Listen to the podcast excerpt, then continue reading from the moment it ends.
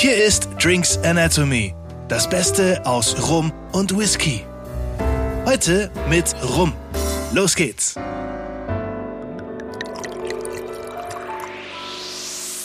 Hallo, herzlich willkommen hier bei Drinks Anatomy zu unserer zweiten Folge. Wir, Daniel und Alex, wir beiden wollen euch, bevor wir hier so ganz tief in die Materie einsteigen, auch erstmal erklären, warum wir beide ähm, hier so auf Rum und auf Whisky äh, denn eigentlich abfahren. Und heute fangen wir an, äh, dass Alex uns näher bringt, warum rum. Was, Alex, erzähl uns denn einmal, wie bist du dazu gekommen, dass du ähm, so auf Rum ähm, abfährst oder dass Rum für dich so das Getränk der Wahl geworden ist? Warum rum ist auch eine tolle Frage an sich erstmal. Also auch Hallo von mir erstmal an alle Hörer. Ähm, warum ich rum trinke, warum rum, schönes Wortspiel. Ich bin gespannt, was es da bei Whisky gibt. Außer Why Rye, könnte ich mir gibt ja den Rye Whisky. Rye Whisky. Äh Aber warum rum? Gut, klar, in erster Linie schmeckt es mir erstmal besser als die anderen Spirituosen, die es so gibt. Das ist natürlich Grund Nummer eins. Ähm, aber eigentlich war das auch schon immer so. Es hat schon früher angefangen, dass die meisten, ja, dann gab es einen Jackie Cola oder irgend so einen Long Drink in der Bar, in der Kneipe. Und ich war. Wodka Lemon und Gin Tonic. Ja, genau. Beim Wodka war ich nie. Ich war nie Fan von, von Wodka. Tequila war so. Tequila war gewisserweise okay, wenn man den dann mit der Zitrone und dem Salz und sowas und das, das war, schon, war schon gut. Tequila Silver, Tequila Gold oder sowas. Ähm, Tequila Suicide habe ich nie gemacht. Äh, ähm, aber ich, ich war immer so ein bisschen beim Rum. Also es natürlich nicht pur. Das gab dann Bacardi Cola, Havana Cola, Cuba Libre, Captain Cola habe ich vielleicht schon ein bisschen übertrieben irgendwann. Mojito ist doch auch immer so Ja. das, was man so aus dem Urlaub und Ja, war ich aber nicht so. Also ich war tatsächlich eher bei diesen, bei diesen Long Drinks. Und äh, ja, Captain Cola habe ich echt vielleicht eine ganze Zeit lang übertrieben. Ich weiß nicht, ich denke, jeder kennt Captain Cola. Captain Cola ist diese Nummer, schmeckt nach Vanilla Coke, hat aber Stoff drin. Macht von dem her Spaß. läuft dann schön runter. Das ist ja in jungen Jahren dann so das, Ja. das Ding der Wahl. Genau, genau. Und ansonsten geht's einfach drum. ich mag diese, diese Aromen, die drin sind. Es ist eigentlich meistens wirklich weich, abgerundet. Das liegt natürlich daran, dass es Zuckerrohrschnaps, wobei diese Süße ja nicht mit rübergeht beim Destillieren, aber es ist einfach eine schöne Süße drin. Man muss jetzt gucken, dass nicht zu viel nachgesüßt ist. Manchmal schmeckt es auch schön nach Vanille, wenn es zum Beispiel in Bourbonfässern noch gereift ist. Und das sind einfach die, diese Komponenten, die ich von der, von, von, ja, von den Aromen wirklich mag. Und es gab ein so ein Aha-Erlebnis. Da war ich äh, beim, beim Weihnachtsessen und danach kam die Frage, braucht noch jemand einen Verdauer? Das gibt's ja gerne mal, den Verdauer. So ein Standard der Obstler für ähm, Genau. 8 Euro auf den Tisch da kommt. Zum Beispiel genau das, ja. Und ähm, ich habe dann gesagt, ja, ich hätte schon gern einen, war viel Essen, wie halt immer an Weihnachten. Und dann kam die Frage, was? Und ich habe äh, zum Hausherrn gesagt, überrasch mich. Bring einfach was, überrasch mich. Und dann kam schon, so wie wir es jetzt auch hier vor uns stehen haben, noch ist es leer, ein Nosing-Glas, wo ich schon gedacht habe, uh, Schon was edler, äh, wie so das Standard 4CL Schnapsgläschen. Ja, dann kam gleichzeitig noch so ein Blick, wo ich dann gedacht habe, vielleicht sollte ich das jetzt nicht wie so ein Obstler Standard Schnäpschen einmal zum Verdauen runterkippen, sondern ich nipp mal dran und äh, lass es mal so ein bisschen im Mund zergehen und guck mal, was es so ist. Und tatsächlich war das ein Rum. Ich weiß leider heute nicht mehr, was es für einer war, müsste ich nochmal nachfragen. Und äh, das war für mich eine völlig neue Welt, weil ich davor nur diese Mischgetränke hatte, natürlich mal irgendwie einen Bacardi pur probiert oder sowas. Es war aber für mich eine völlig neue Welt. Der war süßlich, es war nicht scharf, es war total angenehm, hatte so eine ja fast schon sirupartige Konsistenz im Mund und hatte dabei aber dann auch wirklich schöne, ähm, klar, 40 Prozent würde er bestimmt gehabt haben. Wir brauchen ja mindestens 37,5, dass es sich rum nennen darf. Ähm, also hilft absolut beim Verdauen und war aber richtig angenehm zum Trinken. Und ab dem Moment habe ich gesagt, okay, her damit, äh, ich befasse mich jetzt mit rum, habe mich dann da eingelesen, habe ein paar Tastings mitgenommen, ähm, auch online. Und äh, dann ist natürlich immer mehr passiert und immer mehr eingelesen und meine Sammlung wurde immer größer. Und äh, seitdem bin ich gefangen. Gefangen in der Welt des Rums. Gefangen in der Welt des Rums. So bin ich aber gerne Gefangener. Ich wollte gerade sagen, da kann man auch wunderbar gefangen sein. Ähm, und ähm, man sagt so, eben die Sammlung, eben viele gute Rums. Was macht denn allgemein einen guten Rum jetzt aus? Also beim, beim guten Rum muss man immer eigentlich danach gucken, was möchte denn der, der den trinkt, haben. Klar, es muss ihm schmecken, das ist mal Voraussetzung Nummer eins. Das entscheidet aber auch, in welches Restaurant ich gern gehe. Ähm, aber möchte ich eher diese süßeren Rums haben, dann greife ich zu denen, die auch nachgesüßt sind. Das ist ja jetzt nicht unbedingt verwerflich. Ähm, ist ja auch mal völlig in Ordnung. Man sollte vielleicht gucken, dass es nicht absolut übertrieben ist mit der Nachsüßen. Aber ähm, ja. Jetzt sind wir beim Likör so quasi. Fast schon, genau. Da gibt's auch ein paar äh, Rums, die genau dahin gehen. Ähm, aber dann nehme ich natürlich so einen, der eher Richtung Nachsüße geht. Ich kann aber auch diese komplett ehrlichen Rums haben. Das ist dann der Rom Agricole. Da darf nicht nachgesüßt werden, da darf sonst nichts rein. Das ist wirklich genau vorgeschrieben, sogar das Destillationsverfahren. Es ist alles gesagt, wie es gemacht werden muss.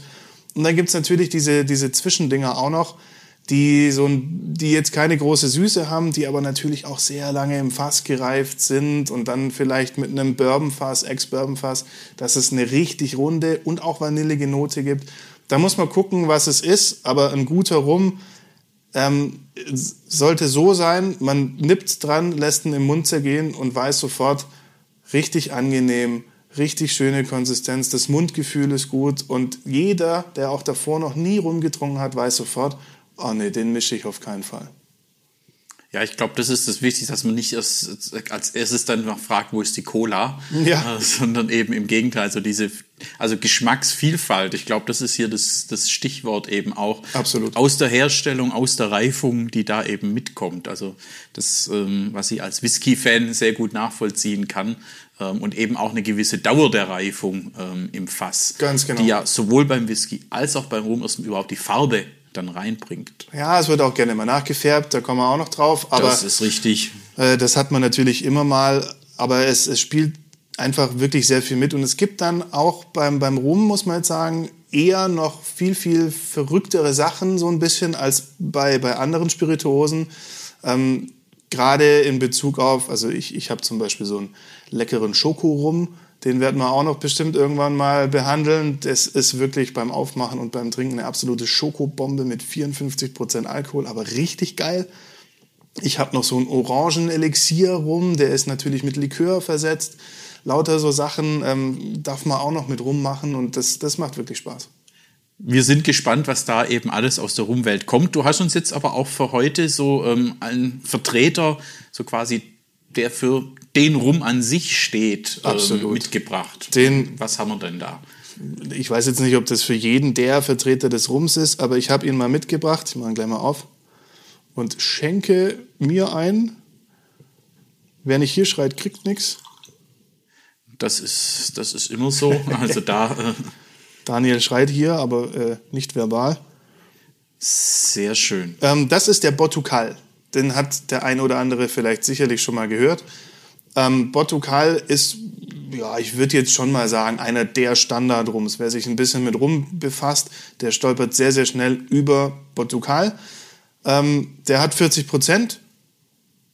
Also 37,5 sind ja das Minimum und der hat jetzt 40. Die meisten Rums, sage ich mal, haben um die 40. Ähm, der hier ist zwölf Jahre im Fass gewesen. Das ist ja auch schon mal eine Ist Ansage. schon eine kräftige Ja, Dauer Nicht beim, so schlecht. beim Rum.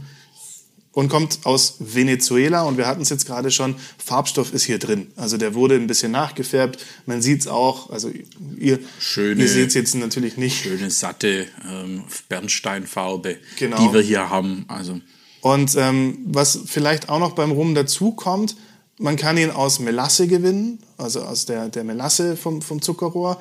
Äh, hier ist aus Melasse und Zuckerrohr Honig gemacht worden.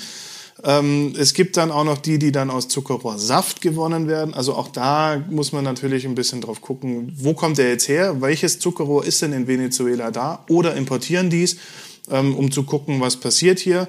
Wir haben es vorhin schon gesagt, der ist sogar im, ähm, im Bourbonfass gereift. Ja, da, Das, was ich vorhin beschrieben habe, was ich auch so mag.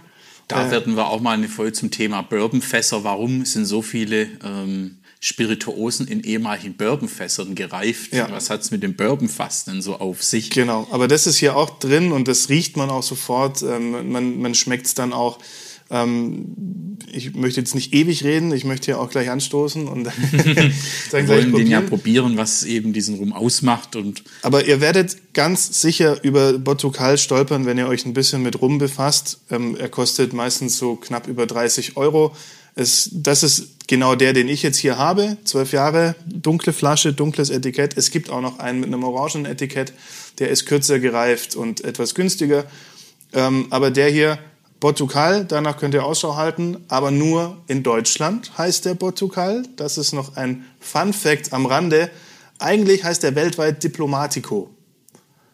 Aber in Deutschland gibt's einen, Feinko einen Feinkosthändler Aldi äh, und der hat eben einen Weinbrand im Sortiment, der heißt Diplomat.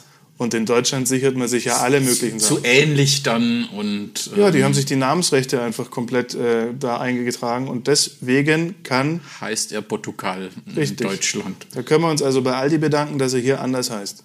Na dann, aber wenn wir hier mal dran riechen, haben wir gleich so, also ich finde das sowas, äh, ja wirklich sowas in Rum, so ein bisschen auch noch so schön Vanille ähm, in der Nase, aber Absolut. da ist mehr, also zu zwölf Jahre, ähm, dass da schon so eine gewisse, ein bisschen Würze und ähm, dass das Ja. Fass hier doch erheblich auch so ein bisschen seinen Einfluss mitbringt, Mhm. Ja. das ist spürbar, also das ist Ja. nicht so einfach so bloß so ein bisschen süß ähm, und vanillig, ähm, sondern eben da ist schon deutlich komplexer Charakter drin. Ganz genau. Er ist jetzt auch ein bisschen nachgesüßt, das muss man hier auch sagen, dass es eben tatsächlich diesen schönen Charakter gibt. Das macht man natürlich auch, dass man den immer gleich hat. Dann ist man nicht so ganz abhängig von den Fässern. Genau das gleiche ist es ja auch mit dem Farbstoff, dass der immer gleich aussieht. Ist natürlich mittlerweile ein, ein indust- industrialisiertes Produkt und nicht mehr irgendwie, ich fülle kurz was ab. Klar. Dann würde ich sagen, probieren wir rum zum Wohl.